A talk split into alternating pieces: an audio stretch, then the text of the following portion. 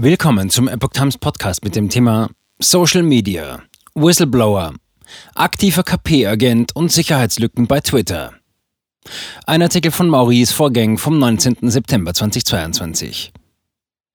Ein Whistleblower enthüllt die Infiltrierung der KP Chinas bei Twitter. Zudem sieht er bei dem Kurznachrichtendienst mehrere Sicherheitslücken.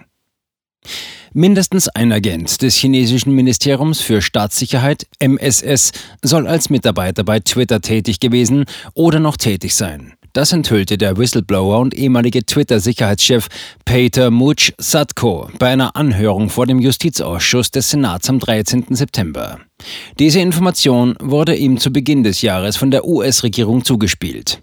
Sadko war etwa 14 Monate lang Sicherheitschef des Microblogging-Dienstes. Zu Beginn des Jahres entließ der Konzern ihn.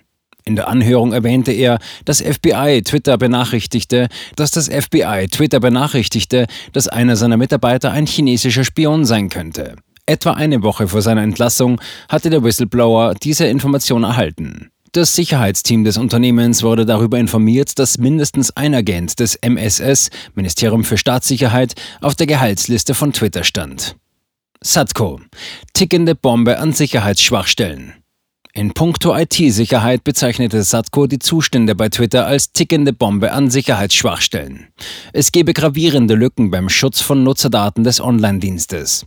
In Kombination mit der Weigerung des Managements, die Probleme einzuräumen, habe sich Twitter zu einem realen Risiko für seine Nutzer, Aktionäre und die nationale Sicherheit entwickelt, hieß es in Satkos Statement. Die IT-Sicherheit des Kurznachrichtendienstes habe bei seinem Dienstantritt 2020 mehr als ein Jahrzehnt hinter den Branchenstandards gelegen, sagte Satko.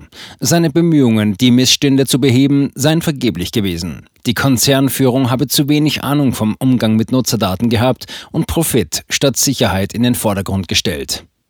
Twitter hat Satkos Anschuldigungen bislang stets energisch als falsch zurückgewiesen. Ebenso hat der Konzern ihm vorgeworfen, dass er ihm schaden wolle. Sadko bestritt, aus Groll gehandelt zu haben. Der Konzern hatte seine Entlassung mit mangelnder Leistung begründet. Twitter offen für ausländische Agenten. Seine Befürchtungen über ausländische Agenten bei Twitter seien von einer Führungskraft abgewiesen worden, erläuterte der Whistleblower. Als ich sagte, ich bin sicher, dass wir einen ausländischen Agenten haben, lautete die Antwort, nun, da wir bereits einen haben, ist es egal, ob wir noch mehr haben. Lassen wir das Büro weiter wachsen, erinnerte er sich während der Anhörung. Satko sagte, dass Twitter eine Goldgrube für jeden ausländischen Nachrichtendienst sei, der einen Agenten dort einschleust. Wenn man jemanden auf Twitter einschleust, wie es ja geschehen ist, ist es für Twitter sehr schwierig, ihn zu finden. Sie können dort wahrscheinlich für einen längeren Zeitraum bleiben und wichtige Informationen sammeln. Diese könnten Sie entweder für das Anvisieren von Personen oder zur Informationsgewinnung über Entscheidungen und Diskussionen innerhalb Twitters über die Ausrichtung des Unternehmens nutzen. Chinesische Verkäufe. In Satkos Beschwerde wird auch behauptet, dass Twitter von Verkäufen an chinesische Unternehmen abhängig wurde, obwohl die Plattform in China blockiert ist. Das erhöht das Risiko, dass solche Unternehmen auf die Daten chinesischer Nutzer zugreifen könnten, die die Zensur-Firewall des kommunistischen Regimes umgangen haben. Die Führungskräfte von Twitter wussten, dass die Annahme von chinesischem Geld die Nutzer in China gefährden konnte, heißt es in der 84-seitigen Klage zum Thema. Im Laufe der Jahre hat das chinesische Regime Bürger verhaftet, schikaniert und ins Gefängnis gesteckt, weil sie seine Firewall umgangen haben. Damit wollten sie Nachrichten auf Twitter nutzen und veröffentlichen. Sie wussten nicht, welche Menschen sie in Gefahr brachten oder welche Informationen sie überhaupt an die Regierung weitergaben, was mich besorgt machte, dass sie das Problem nicht von Anfang an durchdacht hatten, dass sie ihre Nutzer einem Risiko aussetzten, sagte Satko bei der Anhörung. Er fasste die Antwort der Führungskräfte auf seine Bedenken wie folgt zusammen. Wir sind bereits am Boden. Es wäre problematisch, wenn wir diese Einnahmequelle verlieren würden. Wir müssen also einen Weg finden, damit die Leute dies akzeptieren können.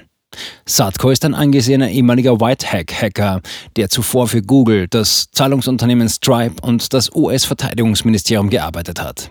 Er wurde 2020 vom damaligen Twitter-CEO Jack Dorsey nach einem großen Hack eingestellt, bei dem Dutzende hochkarätige Konten gekapert wurden, um einen Bitcoin-Betrug zu bewerben.